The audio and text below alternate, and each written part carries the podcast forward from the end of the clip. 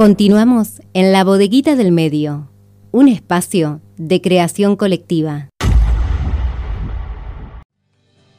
Muy buen mediodía, bienvenidos a todos a un nuevo capítulo de la bodeguita del medio, acompañándolos como cada sábado de 12 a 15 horas por FM Horizonte 91.7 con un gran equipo. Vamos a presentar al equipo completo en los controles del señor Pablo Espoto. ¿Cómo está?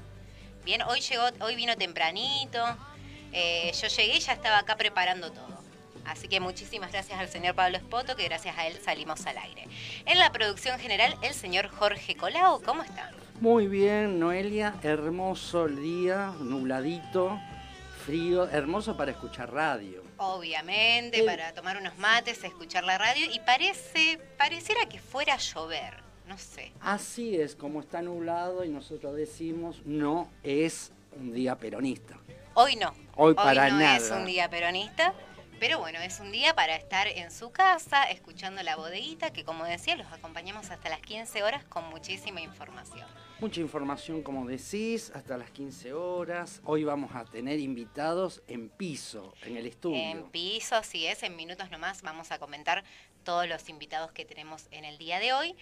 También nos acompaña en la producción online nuestra compañera Marita Veros, que por supuesto también va a compartir su micro para emprendedores. Estuvimos hablando hoy temprano con Marita. Estuvo haciendo toda la producción. Desde la madrugada está ahí produciendo vía online todo lo que sea la bodeguita del medio. Así es, porque además, bueno, esta semana publicó muchísimo contenido, vamos a hablar acerca de eso, de, las notas que, que, ya pueden encontrar en la web de la bodeguita, www.labodeguitadelmedioonline.com, que tiene que ver con los temas que vamos a estar desarrollando en el día de hoy. Y quien les habla, Noelia Castañeda en la conducción, el equipo completo de la bodeguita del medio. ¿Y usted cómo le va? Me pregunta a mí. Muy bien, muy bien, contenta de, estar aquí haciendo radio, haciendo lo que a uno le gusta. Se olvidó de un integrante del staff. Por supuesto, de nuestro compañero Daniel Berretoni, nuestro periodista territorial, que lo extraño porque ya no viene al estudio. Hoy hace territorio desde su casa. Desde su casa, perfecto. ¿Está descansando? Está descansando, eh, le pegó el frío entre el calor, el frío, la humedad. Él prefiere los días peronistas, entonces hoy como no es un día peronista se quedó en su casa. Exacto, pero va a salir por teléfono con un informe como siempre trae él, con todas las precisiones e investigaciones. Te digo, sobre la ruta, ruta que se están haciendo eh, en Córdoba. Perfecto, toda la información. 38 creo. Vamos a ver, vamos a ver que él nos va a comentar eh, como siempre, en las construcciones hay cosas raras. Perfecto, vamos a ver, vamos a tener todos los detalles entonces con nuestro compañero Daniel Berretoni, que si nos está escuchando, como creo que lo está haciendo, Daniel, te extrañamos, vení al estudio, te esperamos la semana que viene. Seguramente estaba comiendo torta frita, tomando mate o un vermut. Yo creo que está con el vermut. Vamos por esa opción. Y la picadita. Y la picadita, por supuesto, no puede faltar. Bueno, muchísima información en el día de hoy, pero queremos abrir el programa con una buena noticia, porque esta semana, el miércoles más precisamente, hubo un acto en el Museo del Bicentenario donde se presentaron eh, los documentos para personas no binarias eh, recordemos que fue un acto en el que participó el, presidente Alberto Fernández junto con el ministro del Interior y la ministra de Mujeres, Género y Diversidad, en el que se hizo entrega de tres documentos a personas no binarias. Y a partir de esto lo que, lo que permite este decreto es que las personas puedan eh, elegir en la categoría de sexo no solamente entre la F y la M, sino que además se agregue una X para las personas de identidad no binaria. El decreto figura eh, género neutro. Exacto. Que es, autorizan para colocar una X en el género que significa género neutro. Así es, y bueno, para que se encuentren identificadas todas las personas, eh, bueno, recordemos que hay, hay, personas que quizás no se sienten identificadas con esa letra y lo hicieron sentir en este acto, pero no podemos dejar de negar que es un paso más y es un avance en materia de derechos y que tiene su explicación la X. Bueno, en materia de internacional está reconocida la X precisamente para, para todas las personas que no se encuadran ni dentro de la F ni dentro de la M por eso es que se eligió esta letra. La X, que significa puede ser o no. la X. Pero es una letra la X, depende del significado que le da uno.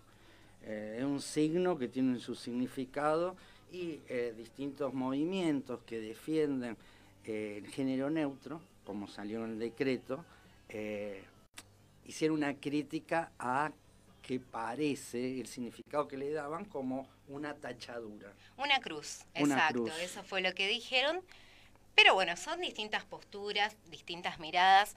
Obviamente que, como decía, uno tiene que reconocer que esto es un gran avance. Un gran avance de derecho, especialmente porque desde chico la sociedad, la estructura de la sociedad que tenemos, especialmente el capitalismo, te marca cómo debes ser. Entonces esto de género, y vos de grande podés cambiar el género, el género es una construcción, una construcción social, subjetiva. Entonces, bueno, eh, te marcan desde chico, es como la iglesia, que te bautizan a los cuatro, eh, seis meses de edad y vos de grande podés cambiar.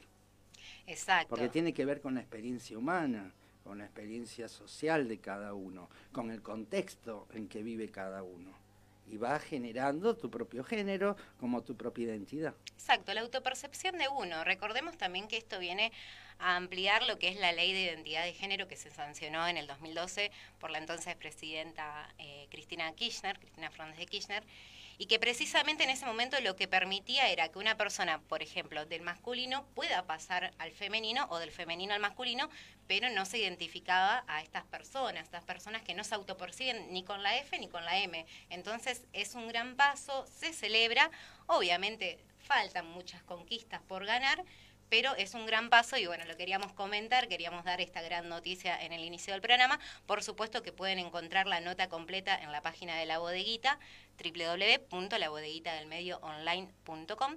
Ahí van a encontrar toda la información. Es un avance de derechos, como vos decías, como el avance de derechos en el tema vacunación. Así es. bueno, afortunadamente la vacunación va avanzando. Eh, esta semana se conoció la noticia de que ya está abierta la inscripción para los adolescentes de 12 a 17 años. También desde el gobierno salieron a aclarar que hay un link que no es el oficial que está circulando a través de WhatsApp, entonces hay que hacer hincapié en esto. Solamente el registro es por la página de Santa Fe Vacuna. No hay una solapa que tenga la opción de edades, como sí ocurría cuando los demás nos inscribimos, así que esto hay que, hay que aclararlo, simplemente hay que poner los datos, todos los demás datos que, que uno ponía habitualmente, pero sin definir eh, el rango etario, porque eh, ahí, bueno, ahí ya aparecen los datos. Es extenso, de 12 a 17. Exacto. Primero van a vacunarse los chicos de 12 a 17 que tienen problemas de salud. Exacto, con comorbilidades. Y después, bueno, todos los otros. Eh, aparentemente, según los números, son 900.000 chicos con problemas de salud que van a ser primero vacunados.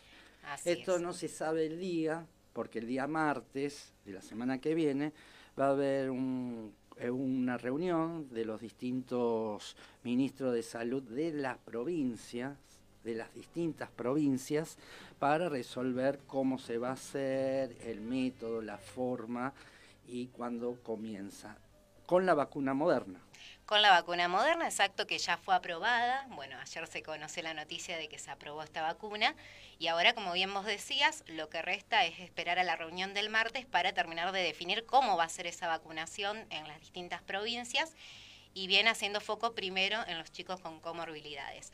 Así que es un gran avance, lo celebramos también, la vacunación está avanzando progresivamente y bueno, celebramos esto, hay que seguir cuidándose, por supuesto, como decimos siempre, pero es un gran paso y cada vez falta menos para salir de esto, que como siempre decimos, se sale en conjunto, no individualmente.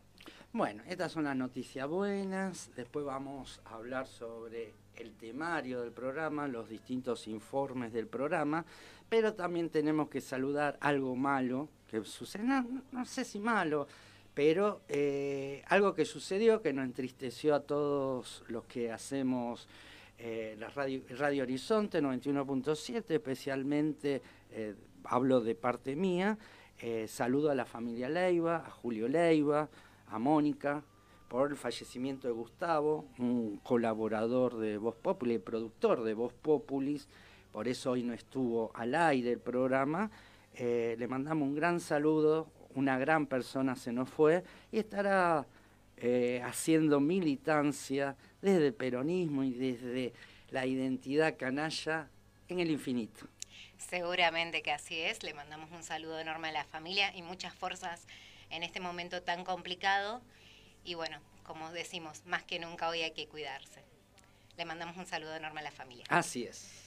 Bien, vamos a hacer un, breve resumen por todo lo que vamos a tener en el programa, si le parece. Perfecto, perfecto. Bueno, como decíamos, en minutos vamos a tener comunicación telefónica con nuestro periodista territorial, Daniel Berretoni, hoy desde su casa. Bueno, que va a estar conversando sobre la denuncia que, realizó la Asamblea de Autoconvocados de Punilla y de Córdoba al Comité de Transparencia de la CAF. Tenemos, va a traer un audio, así que bueno, vamos a escuchar atentamente. Así es, va a estar desde su casa, hoy no va a estar, seguramente, como decíamos antes, comiendo algo en este día no peronista. Seguramente, le vamos a preguntar en minutos nomás. Después se vienen las elecciones. Se vienen las elecciones. Hoy termina eh, el último día para anotar las distintas fórmulas a diputados nacionales y a senadores, la parte nacional. A concejales ya se realizó, terminó la inscripción de listas. Bueno, vamos a tener la candidata a diputada nacional por el FIT, por el Frente de Izquierda y los Trabajadores, Unidad, el FITU. El FITU. Carla Deyana, que va a estar acá comentándonos, bueno, su candidatura, los proyectos de la izquierda, del Frente de Izquierda Unidad. Perfecto, la vamos a tener aquí en el piso entonces. En el piso. Bien, también por supuesto tenemos el micro de la ONG, si nos reímos, nos reímos todos, como cada 15 días.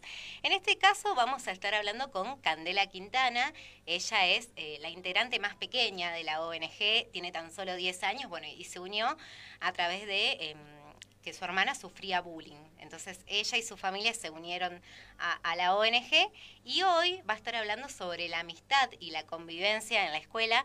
La amistad, bueno, eh, justo en la semana que fue el Día del Amigo, así que vamos a estar conversando con ella sobre eso, con la, integrante más pequeña. Tantas veces hablamos de la contención de la familia en los casos de bullying. Bueno, acá una hermana de una víctima de bullying. Así es. La vamos a escuchar en minutos nomás.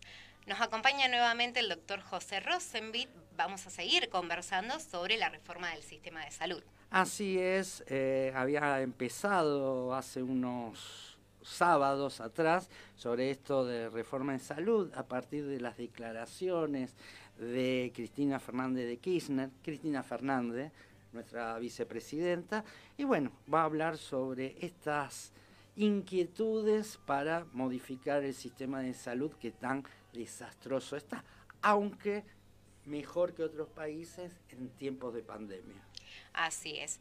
Y bueno, hablábamos de las candidaturas, queremos conocer a, los distintos candidatos y es por ello que también nos va a visitar Facundo Peralta, candidato a concejal eh, por Soberanía Popular, la lista Pueblos Libres. Así es, la Alianza Soberanía Popular presenta a Facundo Peralta como candidato a concejal es eh, una de las listas que acompaña a Carlos del Frade como diputado nacional. Facundo, candidato a concejal, va a estar aquí en estudio para hablarnos de Rosario, los proyectos desde el barrio, el militante de causa, en el barrio Banana, en Villa Banana, para ver sus proyectos a partir de esta lista de centro izquierda, digamos. Bueno, él no va a comentar. Él nos va a estar dando todos los detalles. Además, por supuesto, el micro para emprendedores y emprendedoras de la mano de nuestra compañera Marita Veros, consultora digital, que el día de hoy va a estar conversando sobre actualización del algoritmo de Google. Así que atentos a anotar, a tomar nota de todo. Yo ya tengo la virome para anotar todo lo que dice Marita. Sí, sí, lo veo, lo veo ahí atento. Me parece muy bien, me parece perfecto. perfecto. Y también, por supuesto, no puede faltar el micro cultural Y bueno, en este caso, una opción se puede decir que para los más chicos y para toda la familia en realidad se llama Leer para Creer. Es una propuesta teatral que viene del año 2014 con muchísimas funciones, la ha ido más que bien. Obviamente en el medio tuvo un cambio de, elenco, pero bueno, hoy vamos a estar conversando con Laura Gulfson que es del grupo Kashima, que es el grupo de teatro que presenta esta propuesta, como decíamos, para los pequeños y para los más grandes también. Vamos a ir, vamos a ir. Ya hablaré con Gabriela para ir a ver esta obra. Perfecto. Y ya tenemos la, adelanto que ya tenemos la entrevista cultural para la semana que viene. Muy bien. Esta es producción en Adelantando todo lo que tiene que ver con el contenido de la bodeguita del medio en radio. Así es que les recordamos, encuentran todo el contenido en www.labodeguitadelmedioonline.com. Ahí van a encontrar toda la información y todos los micros si se perdieron alguno o si lo quieren volver a ver. Todo esto tenemos en el programa del día de hoy. Además, por supuesto, vamos a hacer un homenaje, vamos a recordar al gran músico Palo eh, Pandolfo que nos dejó esta semana, el jueves. Falleció falleció, 56 años, tenía, bueno, muerte súbita, mientras caminaba en la calle falleció lamentablemente, bueno, y usted ha traído uno de los discos de una de sus bandas. Traje el disco de Don Cornelio y La Zona, que fue su banda, y con los temas más clásicos de Don Cornelio. Perfecto, que bueno, lo han, lo han recordado mucho estos días a través de las redes sociales porque bueno, era una persona muy querida sorprendió mucho su muerte. Muy querida en el ámbito de la música, además participando en todos los festivales que había de música, acompañando a otras bandas y un gran poeta. Un gran poeta, un artista multifacético, porque bueno, era poeta, músico, eh, participó en producciones audiovisuales, que lo vamos a comentar hoy, pero lo vamos Tiene a un programa de música en la TV pública. Exacto, así es, un, un artista multifacético, como decíamos, bueno, lamentablemente nos ha dejado esta semana y desde la bodeguita del medio lo vamos a recordar.